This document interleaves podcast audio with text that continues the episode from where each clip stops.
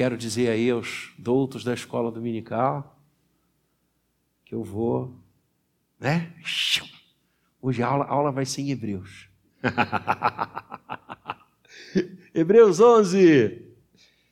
Hebreus 11. Quando eu estava, quando nós estávamos é, planificando as mensagens em Hebreus, nesse capítulo 11, que é o capítulo dos heróis da fé,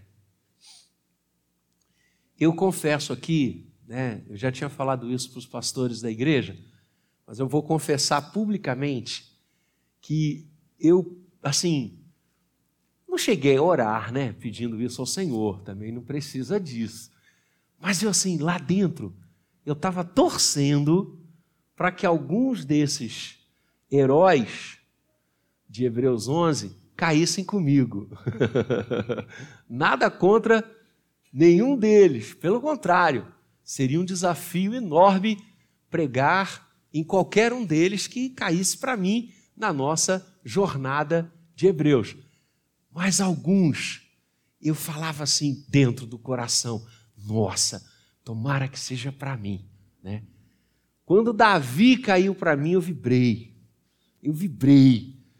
Eu vibrei, né? Sou apaixonado por Davi. E Samuel? Eu estava doido para pregar em Samuel. E quis o andamento dos estudos de Hebreus que Samuel caísse para mim, que é o que fala lá no capítulo 11, verso 32. Você pode abrir. Quando o autor diz: Que mais direi?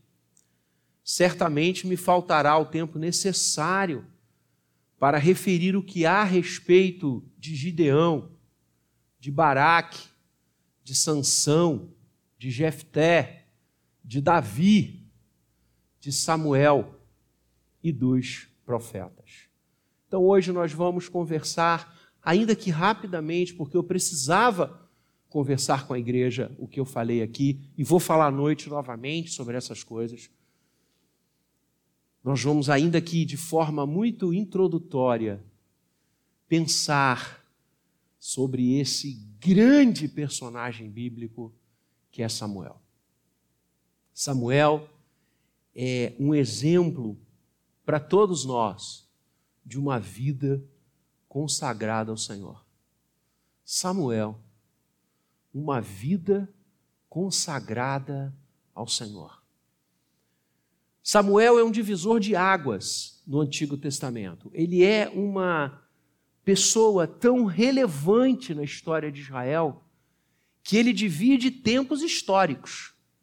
Com ele, o tempo dos juízes perece e o tempo dos reis se inicia. Ele é esse vértice que encerra um período histórico destruidor na vida de Israel, que foi o período dos juízes, onde o próprio livro termina dizendo que cada um fazia o que bem entendia. Imagina viver num país assim, numa nação dessa forma. O pecado campeava, os equívocos proliferavam, e no meio de toda aquela maluquice, Samuel se mostrou um homem consagrado a Deus. E a vida de Samuel é uma bênção. Eu queria estimular você a ler os dois livros que recebem o nome dele, e você vai com certeza crescer diante de Deus, lendo, estudando e compartilhando as experiências de caminhada desse homem. Através de Samuel e na autoridade de Samuel, o primeiro rei vai ser ungido e o segundo rei vai ser ungido, porque Davi também será ungido por Samuel. Samuel é um homem que, quando falava, Israel se calava para ouvir. Se calava para ouvir. Samuel é um homem que tem um profundo caminhar com o Senhor, uma vida espiritual a toda prova, uma autoridade e uma unção difíceis de serem vistas e percebidas naquele tempo e hoje também. E Samuel, um homem consagrado a Deus, você percebe esta consagração desde o início da sua vida. A mãe de Samuel era estéril, Ana. Ela não conseguia gerar.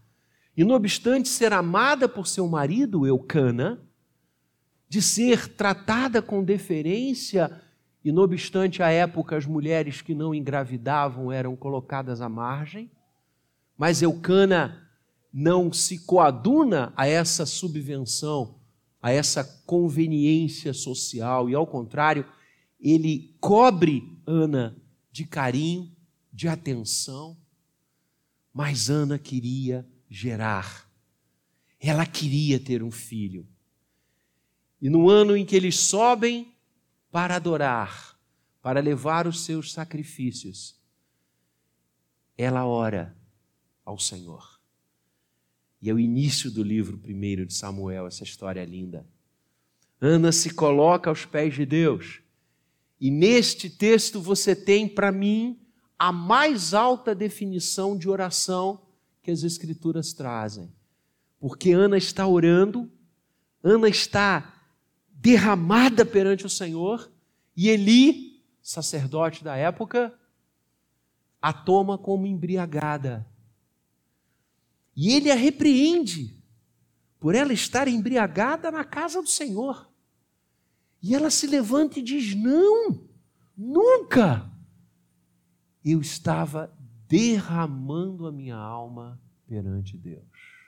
Orar é derramar a alma perante o Senhor. A mais alta definição de oração para mim que eu encontro nas Escrituras.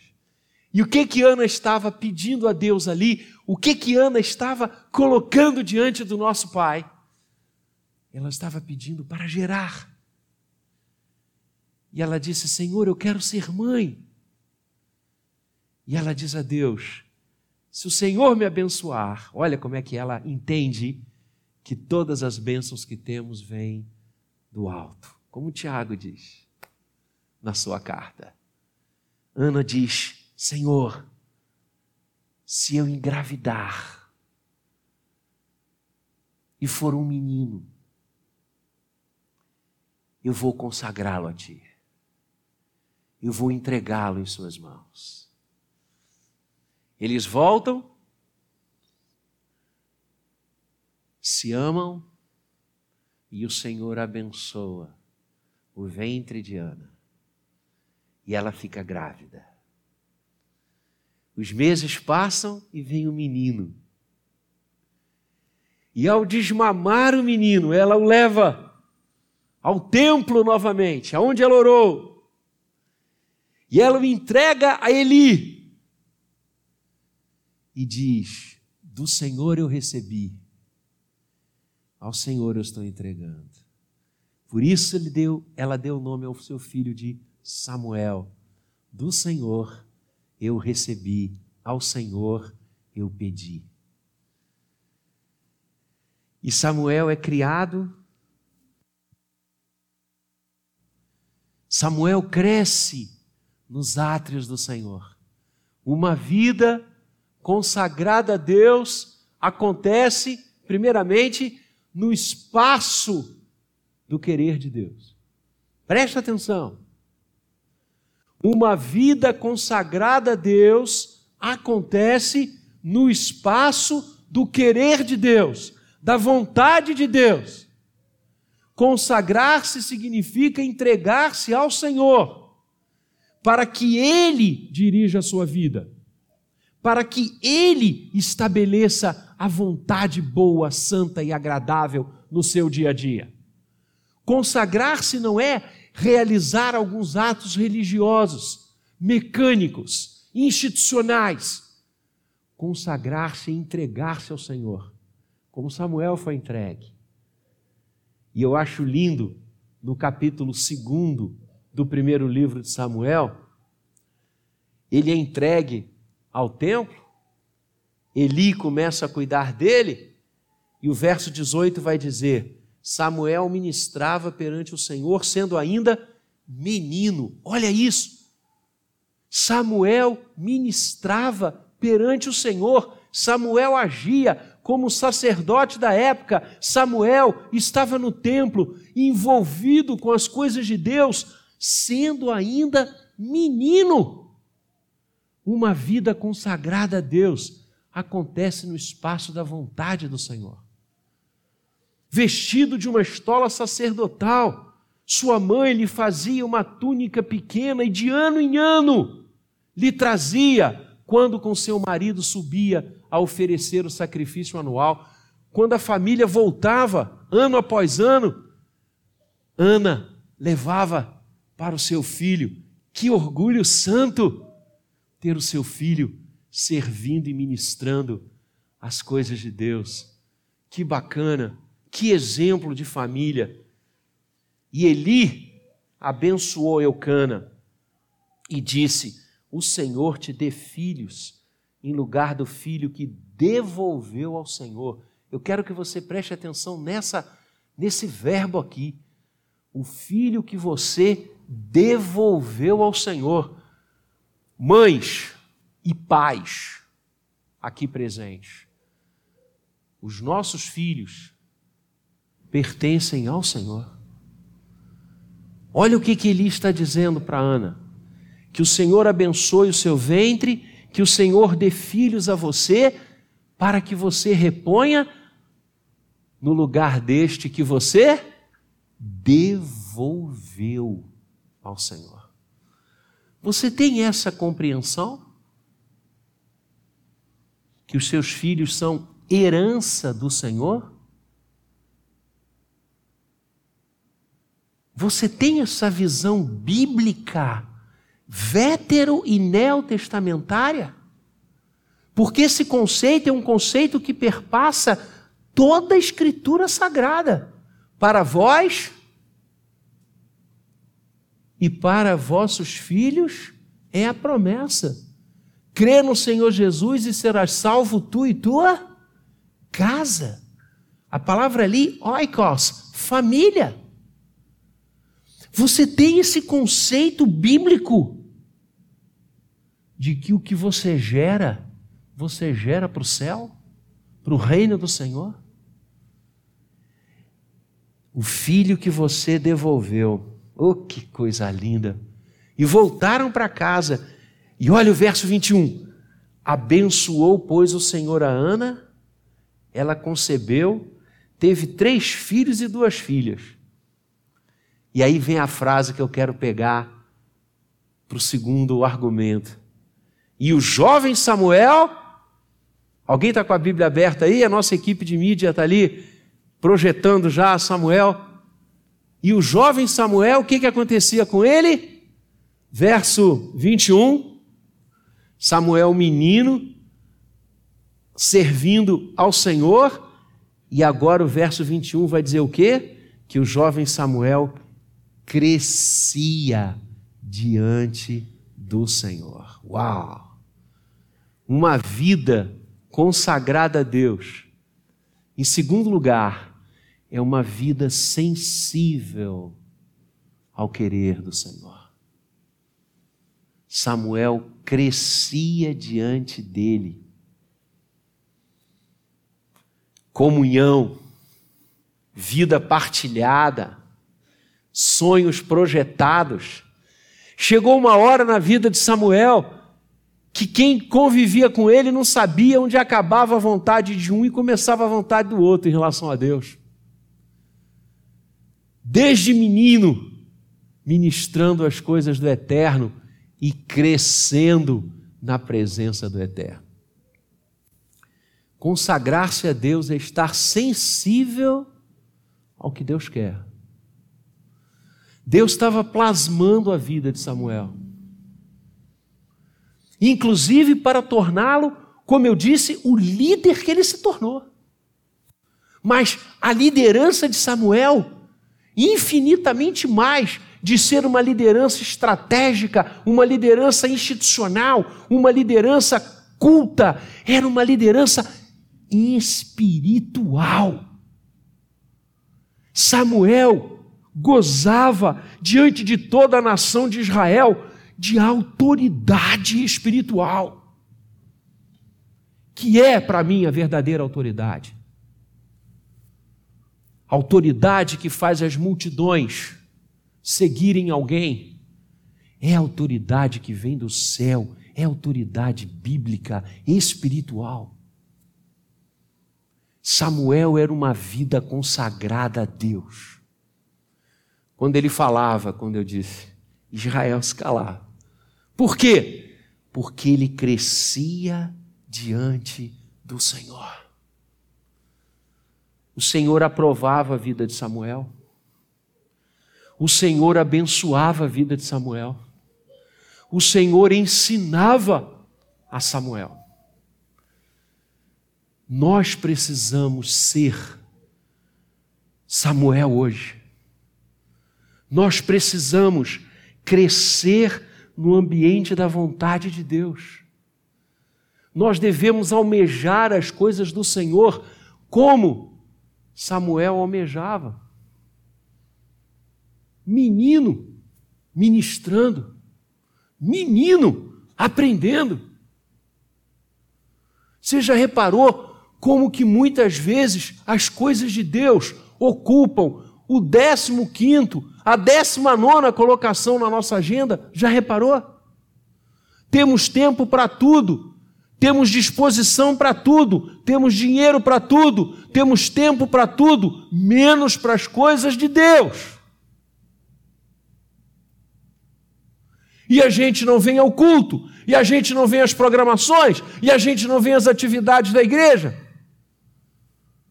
E a igreja está quase tendo que cortar o ministério de cestas básicas, porque a gente não oferta nada na igreja.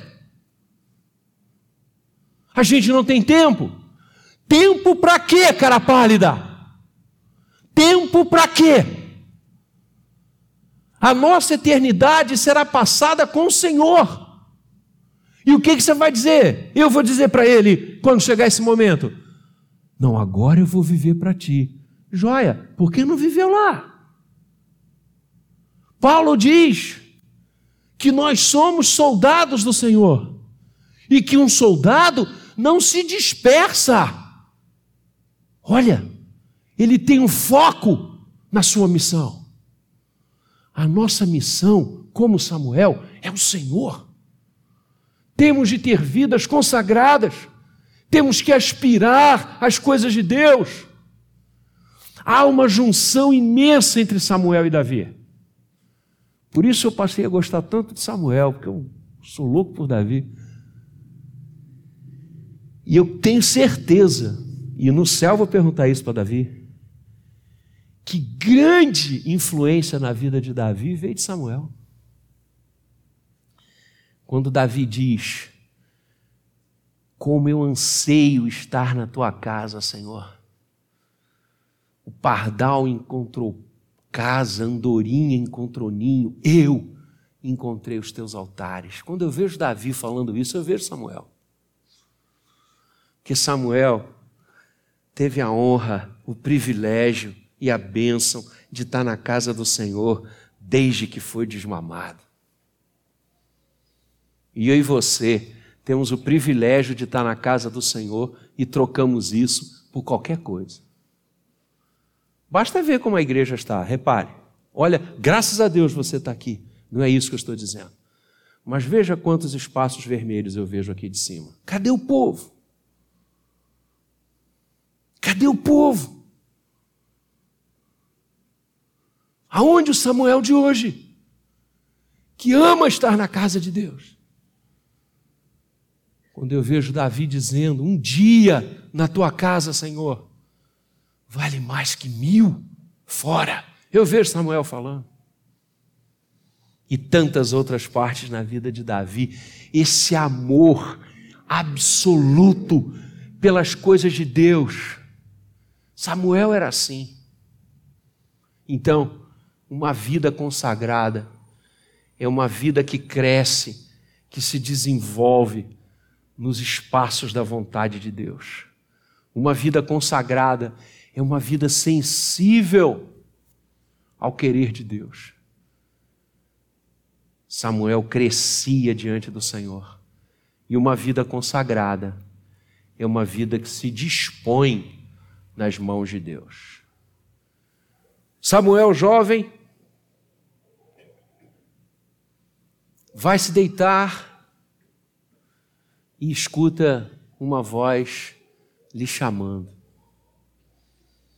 Capítulo terceiro. Escuta uma voz chamando seu nome, Samuel. E ele acha que é Eli. Ele sai de seu quarto, vai até onde ele está e diz: Pois não. Aí ele olha para ele, jovem, e diz: Ué, o que, que você quer? O senhor não me chamou? Ou não, chamei você não. Ah, então desculpa, volta para o quarto. Quando ele está quase dormindo, ele escuta de novo a voz dizendo: Samuel. Ele levanta, vai de novo até Eli e diz: Pronto. Aí ele diz: Mas, ô meu jovem, o que está acontecendo com você? Eu não estou chamando você. Aí Samuel diz: Mas olha, Eli, eu tenho certeza absoluta. Eu ouvi uma voz clara, límpida, chamando meu nome. Ele diz: Meu jovem, vai deitar-te. Verso 9: Se alguém te chamar, dirás: Fala, Senhor, porque o teu servo ouve. Repete comigo: Fala, Senhor, porque o teu servo ouve. Uma vida consagrada a Deus é uma vida que se dispõe nas mãos de Deus. Samuel voltou. Era o Senhor quem o estava chamando. A voz que ele estava ouvindo era a voz de Deus. E Samuel diz exatamente o que Eli lhe ensinara. E a voz o chamou como das outras vezes: Samuel, Samuel. Este respondeu: Fala, porque o teu servo ouve.